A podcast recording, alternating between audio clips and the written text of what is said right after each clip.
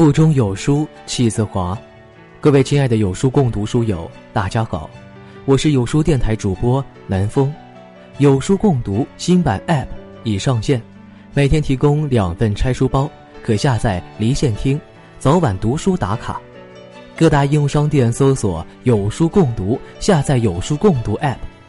今天要分享的文章是来自杨绛的《我虽蜗居，却打开了》。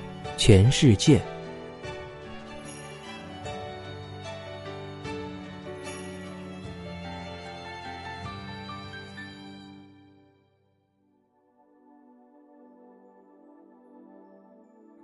我往往魂不守舍，嫌舍间昏暗逼仄，常悄悄溜出舍外游玩。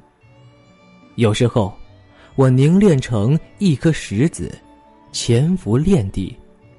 时光水一般在我身上淌泻而过，我只知身在水中，不觉水流。静止的自己，仿佛在时空之外，无涯无际的大自然里，仅有水面，阳光闪烁，或明或暗的照见一个依附于无穷的我。有时候。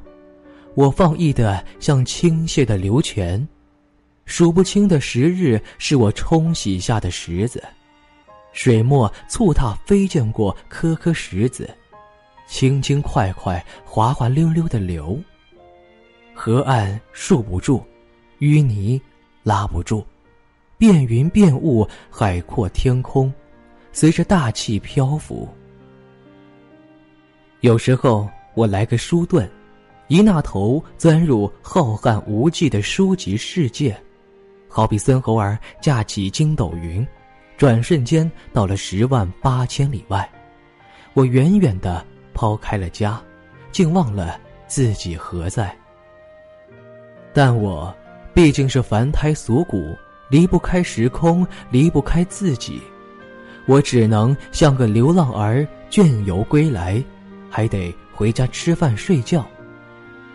我钻入闭塞的舍间，经常没人打扫收拾，墙角已经结上蛛网，满地已蒙上尘埃，窗户在风里拍打，桌上床上食物凌乱，我觉得自己像一团湿泥，封住在此时此地，只有摔不开的自我，过不去的时日，这个逼仄凌乱的家简直住不得。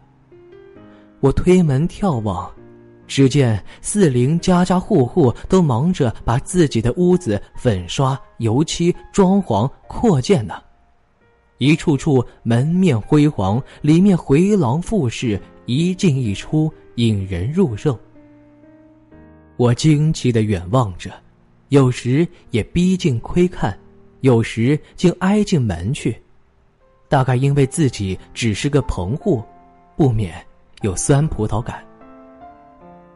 一个人不论多么高大，也不过八尺九尺之躯，各自的房舍料想也大小相应，即使凭弹性能膨胀扩大，出掉了气，圆形还是相等。屋里曲折愈多，愈加狭隘，门面愈广，内室就愈浅。况且。屋宇虽然都建筑在结结实实的土地上，不是在水上，不是在流沙上，可是结实的土地也在流动，因为地球在不停的转啊。上午还在太阳的这一边，下午就流到那一边，然后就流入永恒的长夜了。好在我也没有八面光的屋宇值得留恋。只不过一间破漏的斗室，经不起时光摧残，早晚会门窗清漆，不避风雨。我等着它白天晒进阳光，夜晚透露星月的光辉，有什么不好呢？反正我也懒得休憩，回舍吃个半饱，打个盹儿，又悄悄溜到外面去。